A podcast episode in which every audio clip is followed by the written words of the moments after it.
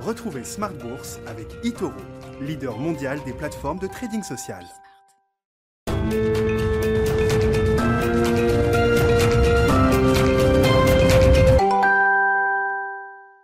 Et c'est reparti pour Smart Bourse, votre double dose quotidienne de marché en direct sur Bismart, chaque jour à la mi-journée, 12h30, 13h. Et en fin de journée, désormais, la grande édition, pendant une heure toujours, à partir de 17h. Au sommaire ce soir, des marchés qui font du surplace, une euh, petite séance de consolidation. On voit le CAC 40 qui est en, léger retrait, autour de 6730 points en cette fin de séance euh, en Europe. Pas de mouvement majeur à, à signaler donc sur les indices euh, boursiers. Les investisseurs attendent désormais le grand rendez-vous de cette semaine, le rendez-vous de la rentrée qui marque le top départ des réunions de rentrée pour les grandes banques centrales. La BCE donc est attendue ce jeudi euh, à Francfort et on note quand même que marché obligataire corrige un petit peu avant ce rendez-vous important pour euh, la Banque centrale européenne et pour la, zone euro. On a vu en trois semaines le 10 ans allemand euh, remonter, alors on était à près de moins 50 points de base quand même autour du 20 août sur le 10 ans allemand et on remonte en direction des moins 0,3 3% pour le 10 ans allemand qui reste un baromètre toujours intéressant à suivre sur le marché obligataire euh, européen. La BCE, ce sera donc le grand rendez-vous de la semaine. On parlera des enjeux de la rentrée euh, sur les marchés avec nos invités de Planète Marché dans quelques instants. Et puis le dernier quart d'heure ce soir, le dernier quart d'heure de Smart Bourse consacré à un thème. Le thème ce soir, ce sera celui des telcos et de la bourse. Pourquoi un tel désamour, notamment quand on regarde les opérateurs de télécommunications en Europe euh, Orange ou d'autres euh, connaissent toujours des parcours boursiers euh, compliqués au point que on voit des groupes sortis de la côte. Patrick Drahi a racheté Altis, euh, Xavier Niel est en train de lancer son opération pour racheter les minoritaires d'Iliad. L'opération commencera d'ailleurs à partir de demain. Pourquoi ce désamour donc chronique entre les telcos et la bourse? Ce sont les équipes d'analyse financière de Brian Garnier qui seront avec nous à partir de 17h45 et Thomas Coudry particulièrement spécialiste de ce secteur des telcos qui nous accompagnera ce soir.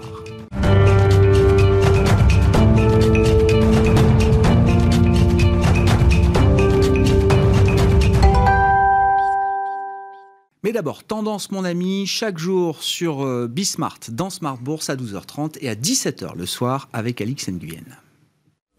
Stabilité toujours sur l'ensemble des marchés européens ou peu d'initiatives de la part des investisseurs qui préfèrent rester prudents à J-2 de la réunion de la BCE. La question que tout le monde se pose est la même qu'à l'approche de la dernière réunion euh, de la Fed. Quel moment l'institution choisira-t-elle afin d'enclencher la, la réduction du rythme de ses achats d'actifs, le tout sur fond de tensions inflationnistes? Et une statistique tombée aujourd'hui laisse penser qu'une politique moins accommodante pourrait se profiler. Il s'agit de la révision en hausse de la croissance du PIB de la zone euro à plus de 2% au deuxième trimestre. Euh, grâce entre autres à la progression de près de 4% de la consommation des ménages. En Asie, on relève aussi un rebond surprise, celui des exportations en Chine. Elles sont en hausse de plus de 25% sur un an, galvanisées par les ventes des produits électroniques du pays et la reprise mondiale. Côté valeur, on note d'abord que les valeurs du luxe caracol, à l'instar de Kering, LVMH et Hermès. La valeur du jour en Europe, c'est Deutsche Telekom. L'opérateur annonce un partenariat stratégique avec le japonais SoftBank, partenariat dans le cadre duquel il renforcera sa présence au capital de sa filiale T-Mobile en échange d'une participation de 4,5% de SoftBank à son capital. L'opérateur allemand annonce aussi la cession de sa division néerlandaise dans le cadre d'un plan de restructuration. Le géant allemand de l'assurance Allianz fait l'objet de poursuites aux États-Unis. L'enquête intervient après les pertes colossales enregistrées par certains de ses fonds d'investissement. Aux États-Unis, Goldman envisage une introduction à la bourse de Paris de sa filiale Petershill Partners, une opération qui pourrait la valoriser à plus de 100 milliards de dollars. Et puis Boeing recule, une chute qui intervient après une annonce de la compagnie aérienne Ryanair. Cette dernière a mis fin aux discussions avec le constructeur sur une importante commande de 737 MAX en raison d'un désaccord sur le prix de l'appareil. On termine avec ce qu'il ne faut pas manquer. Demain, attendu en début de soirée, le livre beige de la fête donnera un aperçu de l'impact du variant Delta sur le rythme d'activité. Et avant cela, en France, nous découvrirons l'évolution de l'emploi salarié au deuxième trimestre, mais aussi l'évolution de la balance des paiements en juillet. Alix Nguyen avec nous chaque jour dans Smart Bourse à 12h30 à la mi-journée et dans l'édition du soir à 17h.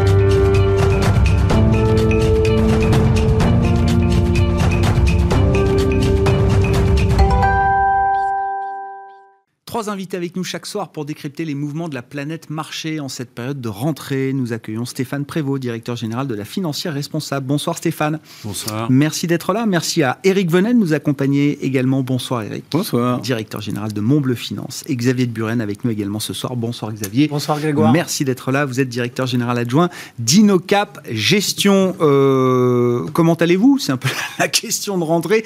Non mais qu'est-ce qui a changé? Qu'est-ce qui n'a pas changé du point de vue des marchés depuis euh, la dernière fois qu'on s'est vu. Euh, l'idée de cette rentrée, c'est quand même l'idée que au moins aux États-Unis, l'économie leader, on, a franchi le pic de croissance, ça y est, le gros de l'accélération est passé, qu'on est dans une phase de normalisation, de modération de la, de la croissance. Bon, est-ce que c'est le genre d'inflexion macroéconomique qui peut avoir des conséquences sur les marchés Et peut-être même que les marchés ont déjà intégré cette idée-là? Qu'est-ce que vous retenez des éléments de marché de cette rentrée, Stéphane? Déjà, l'été a confirmé à travers les résultats des entreprises que la reprise était forte, elle était présente et elle a vraiment permis globalement aux indices et aux constituants des, enfin aux valeurs cotées, d'afficher des résultats d'une qualité assez incroyable, que ce soit en progression de chiffre d'affaires comme en rentabilité. Donc la reprise est là, ça, ça a consolidé le, les, les, ça a permis au marché de, de s'installer sur un palier. au-delà des 20%, hein, vers les 20% de, progression depuis le, début de l'année. Et puis, euh, moi, je retiens qu'il ne s'est pas passé grand-chose d'autre durant l'été, euh, hormis le rendez-vous de Jackson Hole, qui a aussi, je dirais, enfoncé le clou sur le fait que les politiques euh, de la Fed allaient rester accommodantes. Euh, avec un horizon euh, toujours indécis, mais euh, bon, c'est vrai que cet été on a un peu compté les galets sur la plage. Je trouve qu'à la rentrée on a peut-être un peu la, le, le, sentiment de chercher sous chaque galet d'où viendrait le prochain ouais. problème, le prochain facteur de, de, baisse sur le marché. Il n'y a pas forcément de danger, je dirais, imminent, évident. Vous dites, qu'il ne faut de... pas jouer à se faire peur. Oui, je pense qu'il ne faut pas jouer à se faire peur, et je vois pas forcément de raison fondamentale d'avoir une grosse baisse ou un gros décrochage des marchés. Je, je le, je le vois pas. Et comme on a une normalisation de l'épidémie, qui, je dirais, on parle plus aujourd'hui de risque de reconfinement euh, partout où on est, bien qu'on voit que dans les pays émergents, bah, les campagnes de vaccination euh, marquent le pas et, et, de façon très variable suivant les zones. On voit que le vaccin fonctionne quand même dans les pays développés, euh, que l'économie est normalisée et a retrouvé un fonctionnement. Bah, on va avoir une normalisation aussi de cette reprise, mais on va rester en dérivée seconde sur des niveaux de croissance quand même euh, assez, signifi assez significatifs, même pour l'Europe. Alors, il, il, il, est vrai par contre que euh, pour les gérants, je dirais... Euh, euh, dans cette période-là et, face euh, au mois qu'on a devant nous, il faut quand même pas acheter n'importe quoi, parce que euh, on voit aussi que dans la reprise, il y a une très grande disparité des performances des secteurs. La consommation, la construction, le luxe, le digital, enfin un, certain nombre de thématiques qui avaient pu être plus ou moins protégées pendant le Covid, qui restent encore d'actualité, qui ont très bien rebondi et qui sont très bien, très bien reparties. Donc il y a une sélectivité qui, je pense, s'impose et ce qui fait que on a aujourd'hui, je dirais, pas forcément ce, ce discours d'opposition entre la value, la mmh, croissance, mmh. Euh, les différents styles, etc. Mais je, je crois que le, le mot d'ordre pour les mois à venir, c'est vraiment surveiller la communication de ces banques centrales parce qu'elle pourrait affecter la psychologie des marchés, mais ça pourrait être temporaire. Et euh, bah, les taux mécaniquement vont remonter, donc les marchés l'intègrent petit à petit. Et je dirais qu'on est dans une phase de, une phase de digestion, mais je ne suis pas particulièrement inquiet ou, ou j'ai pas forcément de, de, de, de risques très présents actuellement euh, en, en, en, tête pour ces, pour ces marchés. Mais vous dites les, les inflexions de dynamique de croissance conjuguées au début de signaux envoyés par les banques centrales. On sait quand même que c'est toujours des moments importants dans les marchés, ces inflexions. Vous dites on est encore loin d'un niveau de douleur pour les investisseurs euh, oui. important qui nécessiterait empêche pas de se mettre à l'abri, d'être risk-off, de sortir en partie du marché. Vous dites, on n'est pas du tout encore, c'est pas l'état d'esprit de cette rentrée pour vous. Pour moi, non, on n'est pas dans cette situation-là. Et quand on voit même la remontée des taux que vous évoquiez euh, tout à l'heure pour le taux allemand, euh, notamment, tant que ça reste dans ces zones raisonnables. je veux dire, pour moi, il n'y a pas de, il a pas de signal, euh, il a pas de signal grave. D'autant plus que quand on écoute les économistes, on sait très bien que l'année prochaine, on aura moins de déficit. Donc, il y aura moins d'émissions sur les marchés. Qu'aujourd'hui, des entreprises, euh, probablement euh, outre-Atlantique, mais en tout cas en Europe, c'est très certainement le cas.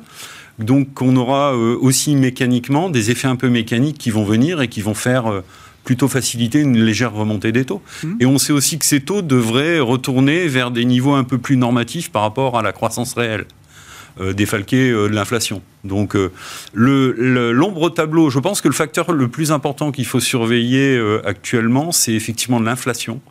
Mais euh, aujourd'hui, on n'est pas inquiet sur le fait que ce soit mhm. temporaire, mais il faut que ce temporaire ne devienne pas euh, non plus, euh, ne, persiste pas trop, trop, trop longtemps. Il faut qu'on voit cette inflexion arriver à un moment donné. Mais aujourd'hui, c'est encore peut-être un peu trop tôt. Mhm. Bon, Qu'est-ce qui vous intéresse en cette rentrée, Eric, partant du cadre macro? Est-ce bah, qu'on est à des points d'inflexion qui peuvent à un moment faire dérailler le bull market des marchés actions dans lequel on est toujours? Je dirais que jusqu'ici tout va bien, en fait, parce que à chaque fois on se dit, bon alors, euh, le, marché va rebaisser, est-ce qu'il y a eu une crainte pour l'été? Enfin bon, il ne s'est rien passé. Encore que. Donc, jusqu'ici, tout va bien. Euh, première, effectivement, comme dit euh, l'intervenant, les, entreprises ont délivré ce qu'il fallait. On a été surpris quand même par le résultat, donc tout va bien. Et puis la crainte qu'on avait, c'était Jackson Hole. Enfin, est-ce qu'on allait avoir un changement de politique monétaire? Et c'est passé en douceur.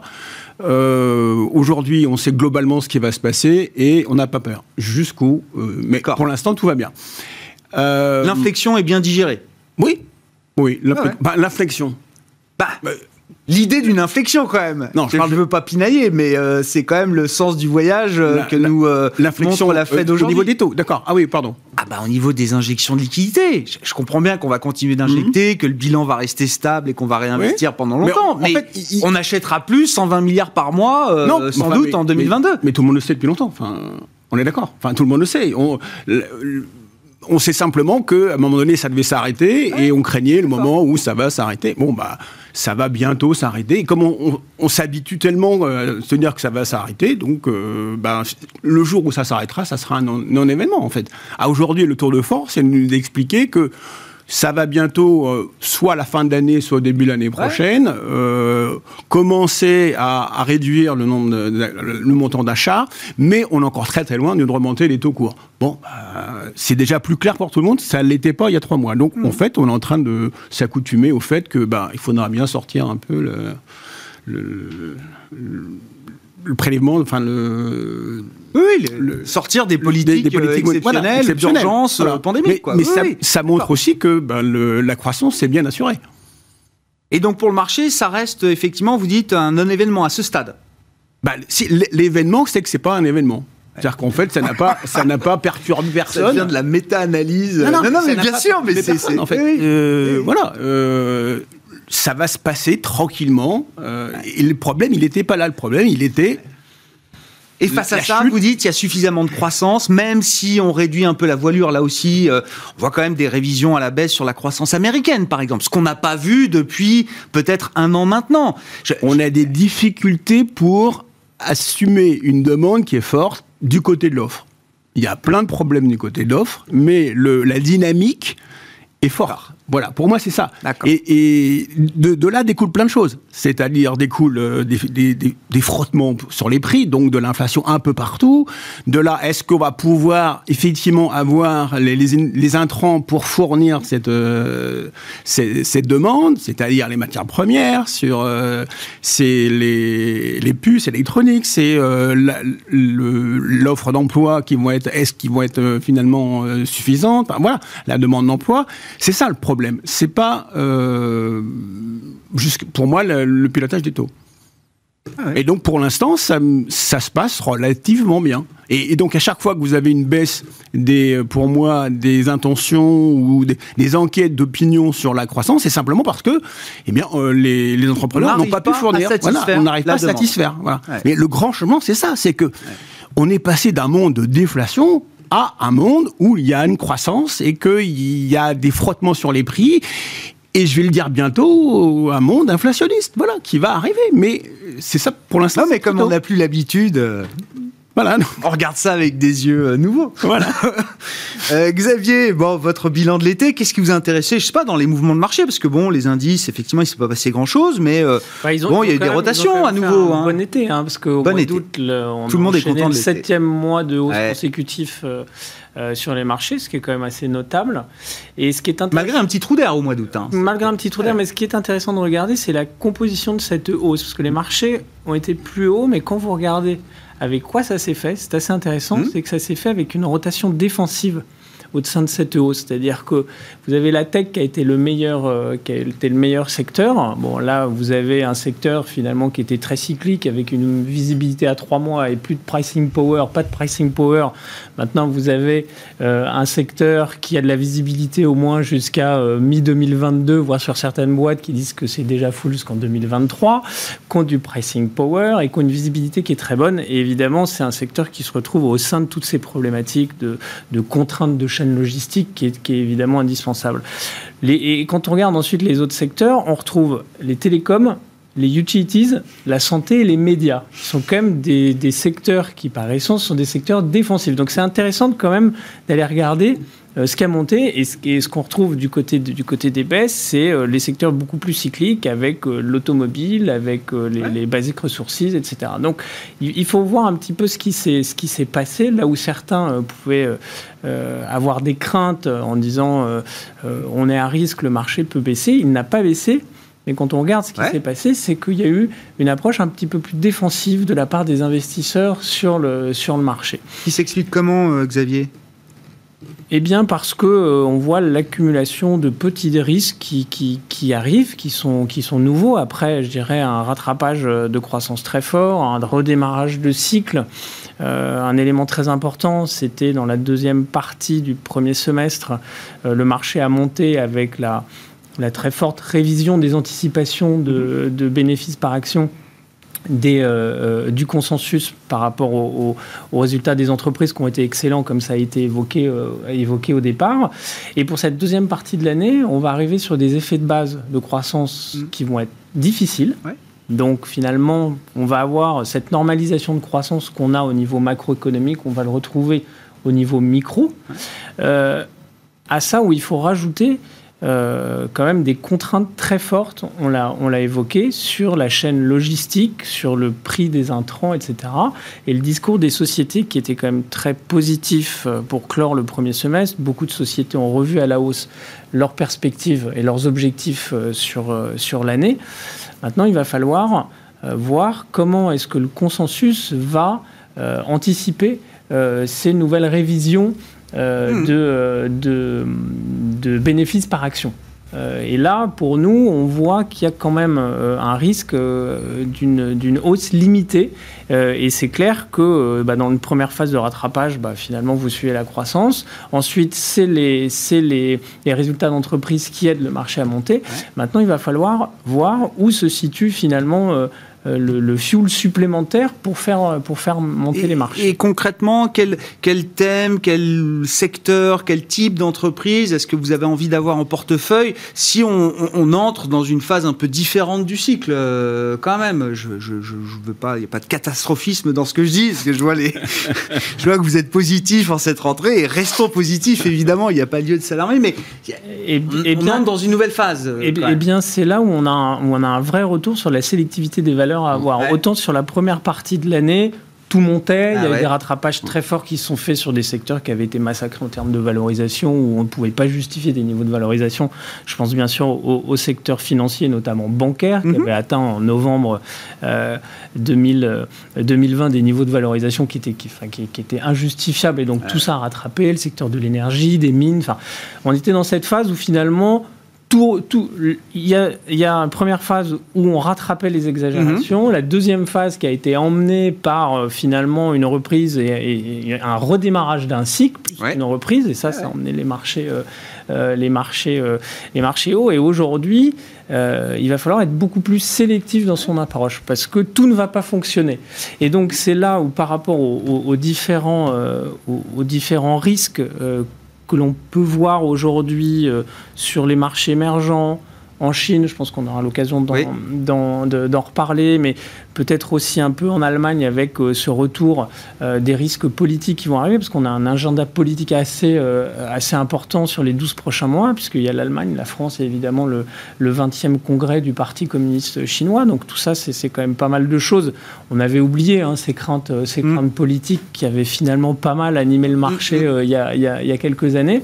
Donc il va falloir être très sélectif, euh, il va falloir se concentrer, c'est là où on va retrouver finalement euh, les valeurs avec de la visibilité, euh, des trends de croissance séculaires qui, je pense, vont continuer à être privilégiés parce que euh, bah, c'est du leadership, c'est des capacités à pouvoir augmenter ses prix pour répondre euh, à ces contraintes inflationnistes, pour répondre à ces contraintes que vous avez sur la chaîne, sur, la, sur la supply chain. Donc c'est ces acteurs-là que je pense qu'il va falloir privilégier, évidemment en restant dans des, dans des niveaux de valorisation raisonnables. Mhm.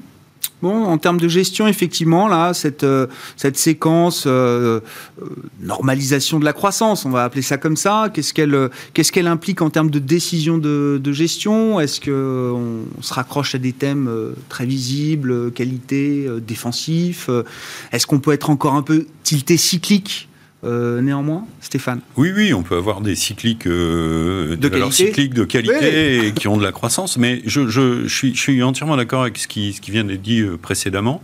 Je pense que les trois critères qu'il faut avoir sur, les, sur le stock picking, sur la sélection de valeurs, hein, euh, tel que nous on le fait, puisqu'on se limite à une trentaine de valeurs euh, sur l'Europe, c'est effectivement le pricing power, capacité à passer les hausses de prix, à protéger les marges, etc. On en a laissé peut-être un peu aux clients en début d'année, mais là, avec les hausses de certains intrants, euh, eh bien, on va retrouver, euh, on va voir justement pour faire progresser les BPA, les entreprises qui sont capables de, le transmettre à leurs clients. L'endettement est à surveiller. Moi, je pense qu'il faut avoir euh, vraiment dans les années qui viennent des boîtes très peu endettées avec des endettements euh, minimes. Et je parle pas du gearing par rapport à l'EBITDA, je parle par rapport aux fonds propres. On va la faire à l'ancienne. C'est comme ça que on va regarder euh, les choses. C'est que- ceinture et bretelle, quoi. bah, euh, oui, parce que euh, si vous voulez euh, des, des portefeuilles qui peuvent traverser des secousses qu'on peut avoir sur, de l'obli- sur les ouais. marchés obligataires, sur les remontées de taux, sur les, les éléments de psychologie du marché, Ah ouais, S'il faut bah, c'est dans ces là que, que là, vous aurez des, des, des, port- des portefeuilles qui se tiennent bien. Et puis, euh, cette agilité des managements, on a vu que beaucoup d'entreprises étaient sorties renforcées après la crise du Covid parce qu'il y avait une agilité Mm. managériale à faire des acquisitions ou à transformer les business models, notamment euh, via Internet. Euh, je pense à L'Oréal, je pense aux acteurs du luxe, etc. Euh, ce, ce type d'exemple, on l'a vu également dans l'industrie. Donc il y a des valeurs industrielles qui sont proches euh, dans les biens de consommation, dans les biens d'équipement, hein, pardon, industriels.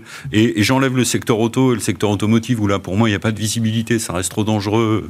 Aujourd'hui, les modèles sont pas installés. euh, et, et- mais en dehors de ça, ces trois critères-là fondamentaux, c'est Mhm. des critères que nous on a mis en place dans la sélection de valeurs et qu'on a déjà regardé depuis, pour être franc, depuis le début de l'année. Ouais. Et donc nos portefeuilles sont déjà calibrés, euh, ouais, calibrés dans, dans, dans cette direction. Le, le, le- le pricing power, est-ce qu'on.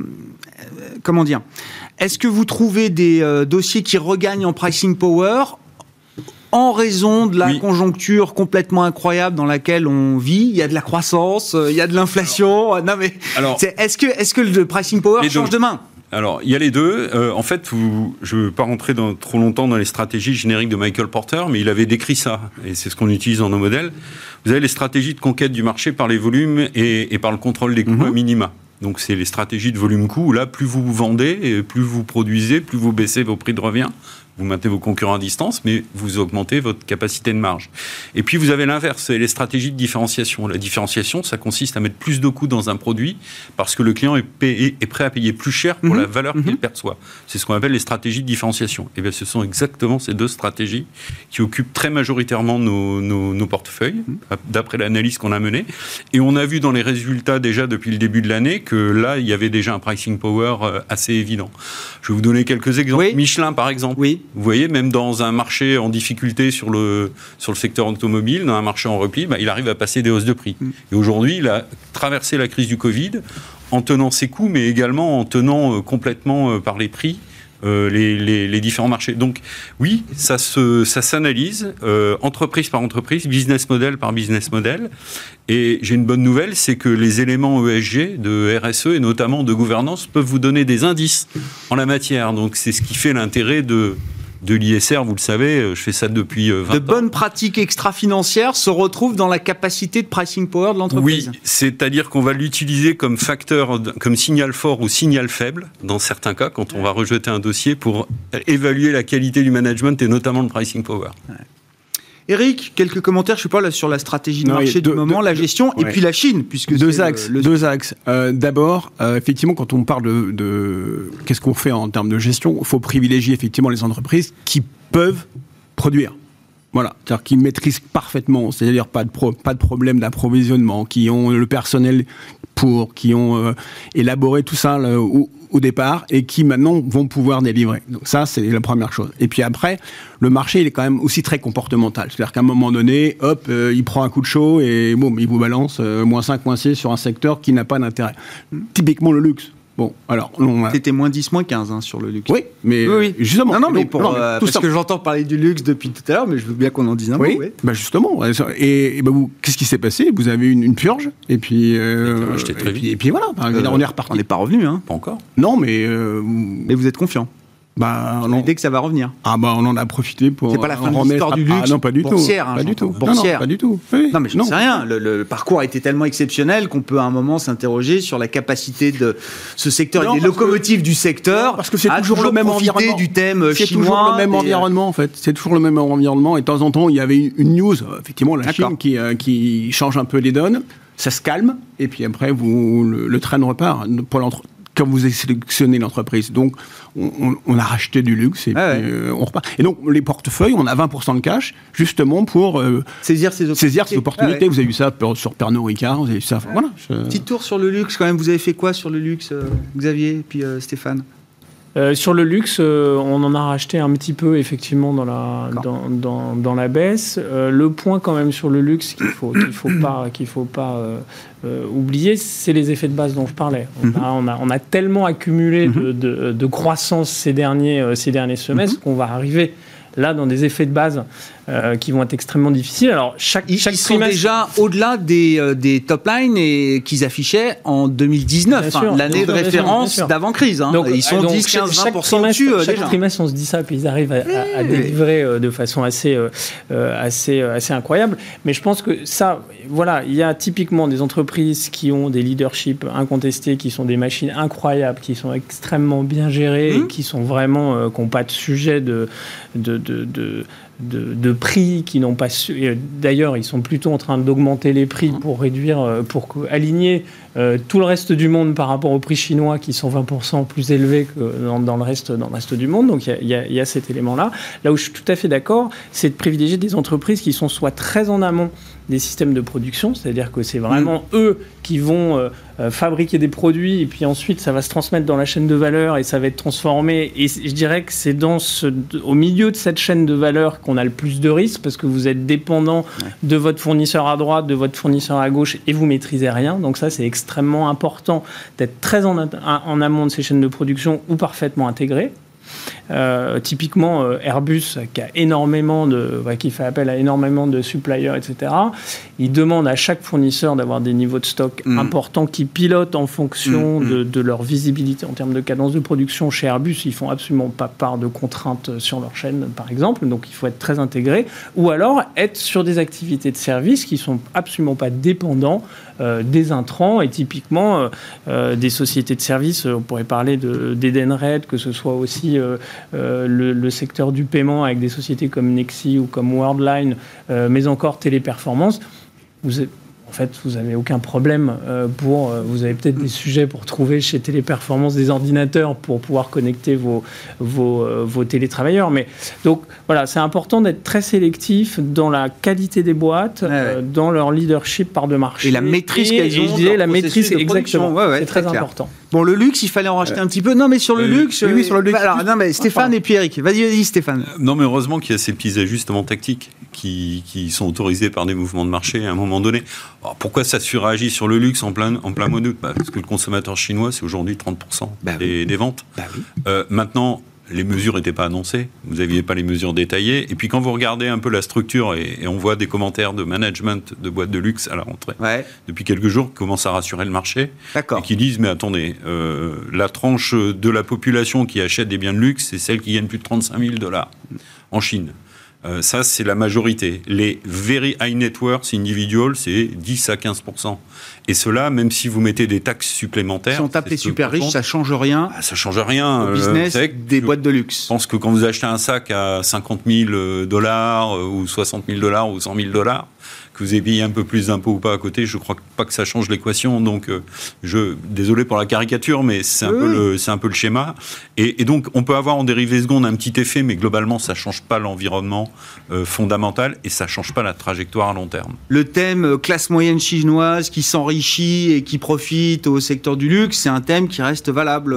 C'est un thème qui reste valable. Je pense que, je crois, je crois que vous voulez qu'on parle de la Chine. Là, la transition qui est opérée actuellement, elle est, elle est pas nouvelle. hein. Elle est opérée depuis le début euh, des années 2010, Hmm. 2010-2012. Hmm. Et elle est opérée parce qu'on veut changer un- vers un modèle où il y a plus de demande intérieure. Ce Hmm. modèle de demande intérieure, bah, il est facilité par l'augmentation et permis par l'augmentation du niveau de vie des, des, des- des Chinois. Et qu'est-ce qu'ils consomment après les biens?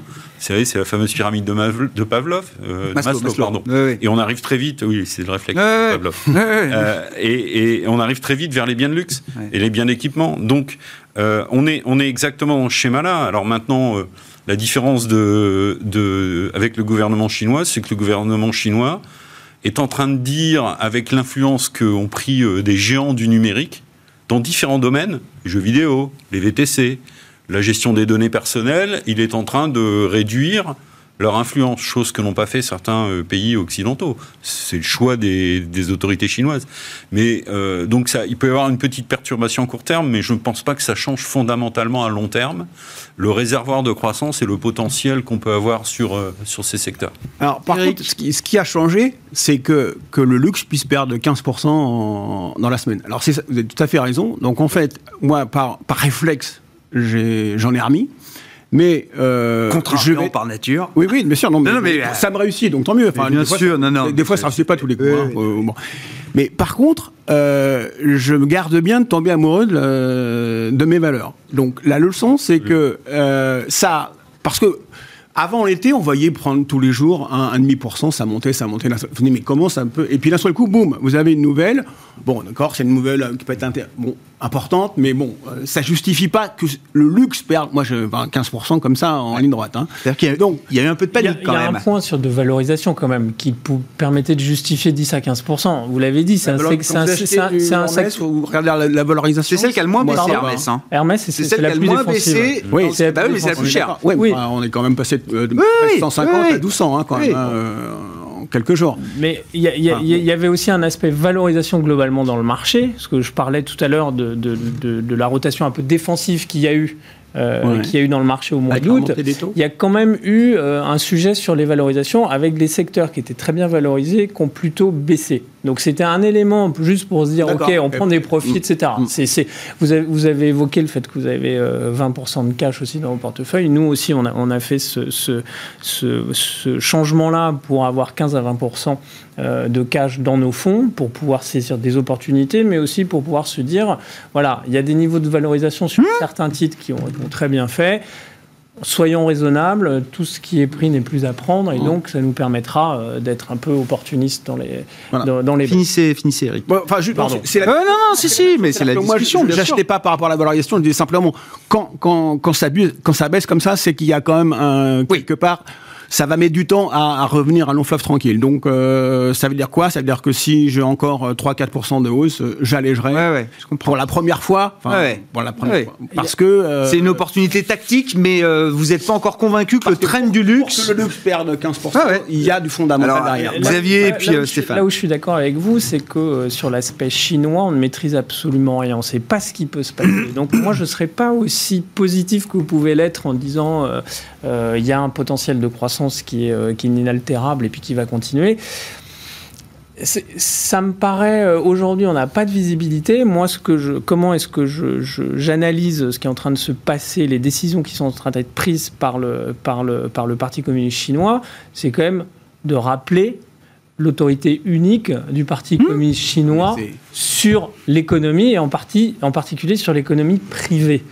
Et ça, euh, il faut quand même se méfier quand vous voyez qu'ils arrivent à nationaliser un secteur, on parle de, de- de l'éducation, enfin des, des- des cours, des cours payants, etc., en l'espace d'une nuit. Oui, oui. Voilà, il faut, être un petit peu, un petit peu prudent. C'est fondamental, Euh, hein. et donc, euh, c'est pour ça que nous, on a quand même pas mal levé le pied sur nos expositions, euh, sur nos valeurs qui sont exposées, exposées à la Chine Mhm. pour, ce, genre de, pour ce genre de choses. On n'a pas non plus, euh, on n'a pas repondéré euh, euh, plus que de raison le secteur du luxe euh, pour ces raisons-là. Parce qu'aujourd'hui, on. Et on- Oui. J'ai parlé d'un peu des risques qui s'accumulaient. Euh, le peu de visibilité qu'on a sur le marché Oui. chinois en est Il y a un et reset chinois en cours, on ne sait pas jusqu'où ça va aller, euh, etc. Donc, je, vais, je vais faire la synthèse avec ce qui vient d'être dit et, et un autre point que vous avez évoqué tout à l'heure. Qu'est-ce qu'on fait dans ces périodes-là? Ben, C'est vrai que le, le contexte actuel de marché, son environnement et l'environnement de taux fait qu'on a quand même une belle expansion des multiples sur les secteurs à forte visibilité, récurrence, etc. Et donc on voit bien qu'on a des on a une gestion fondamentale, un stock picking de fonds de portefeuille, et puis on a depuis quelques mois un volet tactique qui s'est installé sur ces multiples, où chacun va identifier un petit peu Bien sûr. ces bornes d'allègement, de, prise de bénéfices et, et- et la rotation qu'on voit. On, on- on a une gestion dynamique de ces Bien sûr, positions, bien évidemment. sûr. Alors Oui, sans, sans tomber dans une rotation et faire exploser la rotation du portefeuille parce qu'on est, on est, on est long terme euh, en, ce- en ce qui nous concerne, mais ces phénomènes-là, et c'est vrai que quand ça se produit, bah, c'est un petit peu violent et d'un seul coup et c'est très rapide. Et c'est racheté généralement rapidement en quelques semaines. Sur la Chine, euh, Eric, vous n'êtes pas allé au bout, euh, au-delà du luxe. Est-ce que cette reprogrammation sur reset, ok, on pouvait l'imaginer, euh, c'était peut-être Bah, prévisible, c'est quand même brutal, violent, comme l'a rappelé Xavier, Ouais, en ouais. 24 Ouais. heures, on peut euh, euh, changer euh, toute la donne économique pour un secteur entier de- de- de- d'activité. Bon, qu'est-ce que ça implique pour l'investisseur Bah, global? En tout cas, c'est fondamental. Absolu. C'est le repré- la prise en main de politique sur l'économique. Voilà. Et euh, si on veut bien prolonger. À un niveau qu'on n'avait pas imaginé. Ah oui. Voilà, oui. Non, non, mais dit, euh, je suis on d'accord avec vous, donc, mais désolé, mais bien. Oui, oui, je me souviens d'une conversation alors, lorsqu'il y avait Trump et euh, Jinping disait mais euh, venez chez moi parce que euh, c'est encore du, du lycée faire chez moi. Moi, je suis business friendly. Voilà, ouais, d'accord. Waouh, je pensais pas qu'on arrivait à ce stade-là euh, à, Ouais. à contrôler les heures euh, de, de jeu. euh, bon. Euh, pour moi, c'est- même fondamental. C'est-à-dire qu'en fait, euh, maintenant, le... au départ, c'était l'économique en, en priorité. Maintenant, c'est le politique. Voilà. Et l'économique se pliera au politique. Ouais. Et donc, comme je n'ai pas une vue euh, grandiose de, de ce que va faire le politique, ben, je sors de l'économique. Bon, résumé, là, donc j'étais déjà pas trop euh, Asie, alors là, j'y touche plus du tout. Point barre, pour répondre à la question. Mais c'est plus loin que ça, parce que il, se passe, il va se passer la même chose. Pour moi, la Chine, c'est euh, ce qu'il faut faire sur les mois, les semaines, les années qui viennent.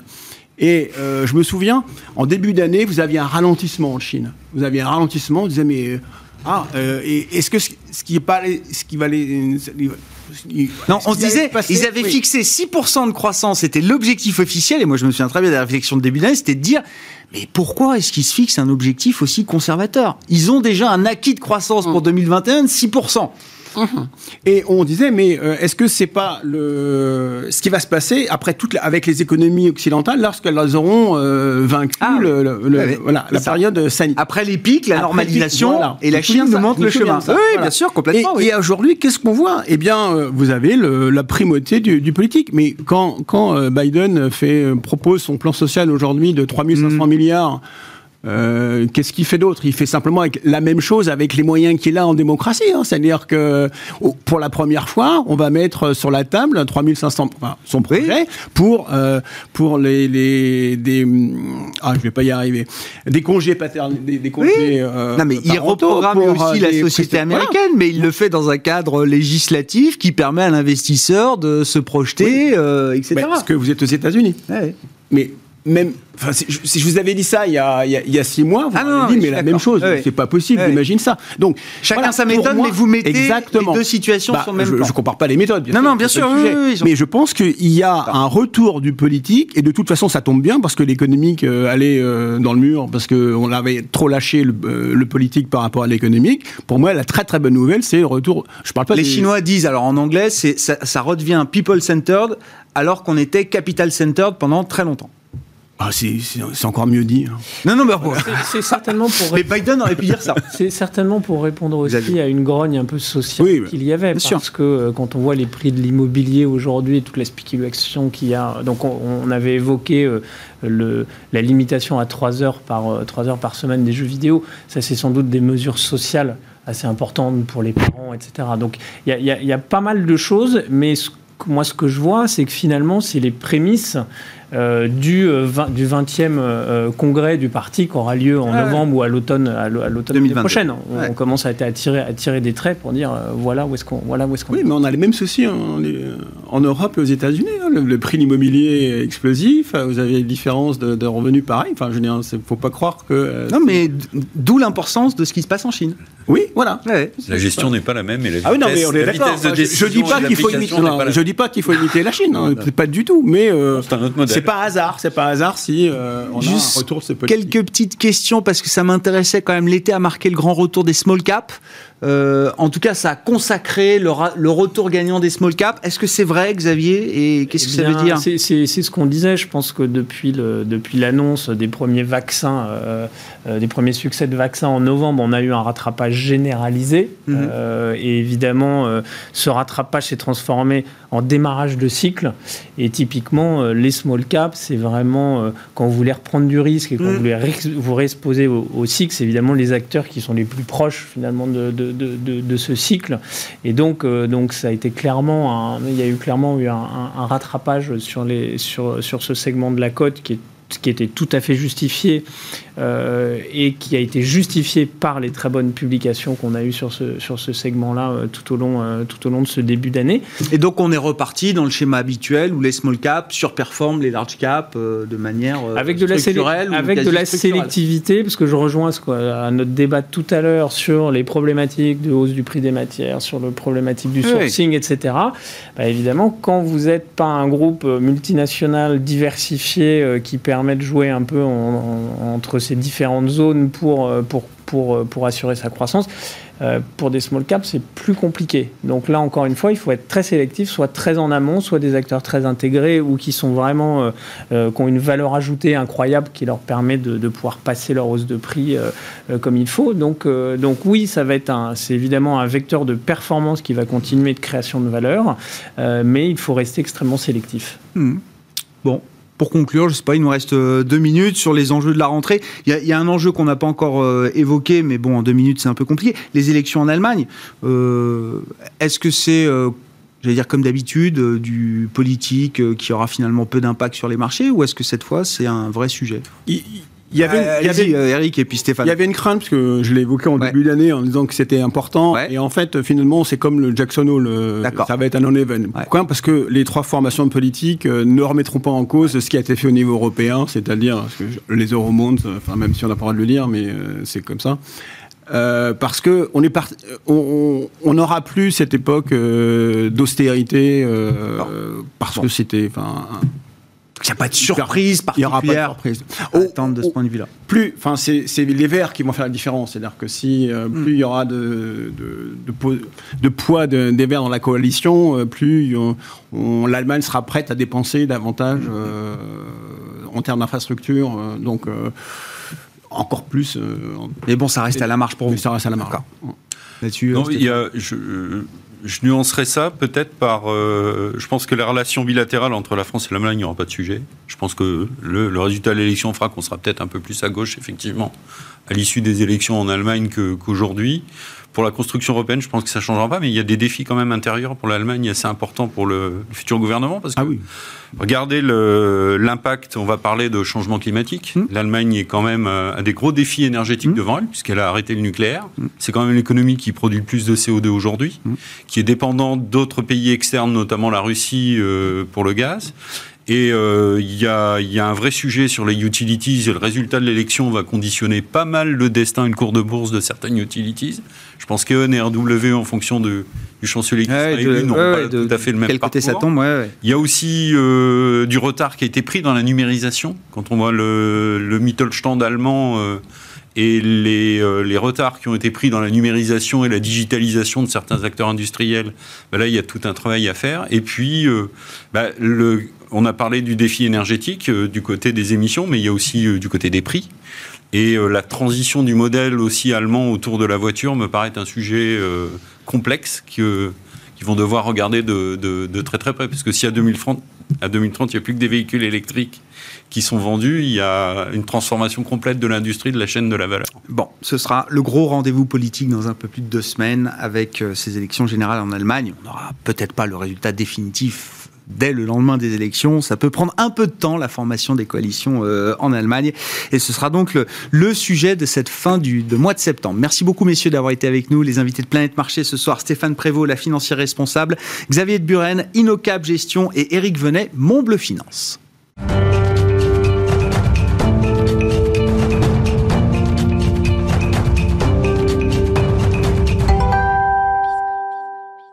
Le dernier quart d'heure de Smart Bourse, chaque soir, c'est le quart d'heure thématique. Le thème ce soir, c'est celui des télécoms et plus précisément des télécoms et de la bourse en Europe. On en parle avec un spécialiste du secteur des telcos, analyste chez Brian Garnier, Thomas Caudry, qui est avec moi euh, en plateau. Bonsoir Thomas. La question que je voulais vous poser, alors si on se place sur le, le- le terrain d'investissement européen, est-ce que la bourse est faite pour les télécoms ou euh, à l'inverse, d'ailleurs, je ne sais pas dans quel, dans quel sens il faut poser cette question, ou est-ce que les télécoms européens sont faits pour, euh, sont faits pour la bourse? Ça dépend. ça, ça dépend, bien sûr, comme beaucoup de choses en bourse. Euh, non, non, bah, ça permet à certains de saisir des belles opportunités, ça, ça c'est sûr. Non, non, évidemment, quand on discute de ces sujets-là, il y a toujours le, le- le prisme, euh, horizon d'investissement. Est-ce que les investisseurs en bourse sont focalisés sur le court terme et donc est-ce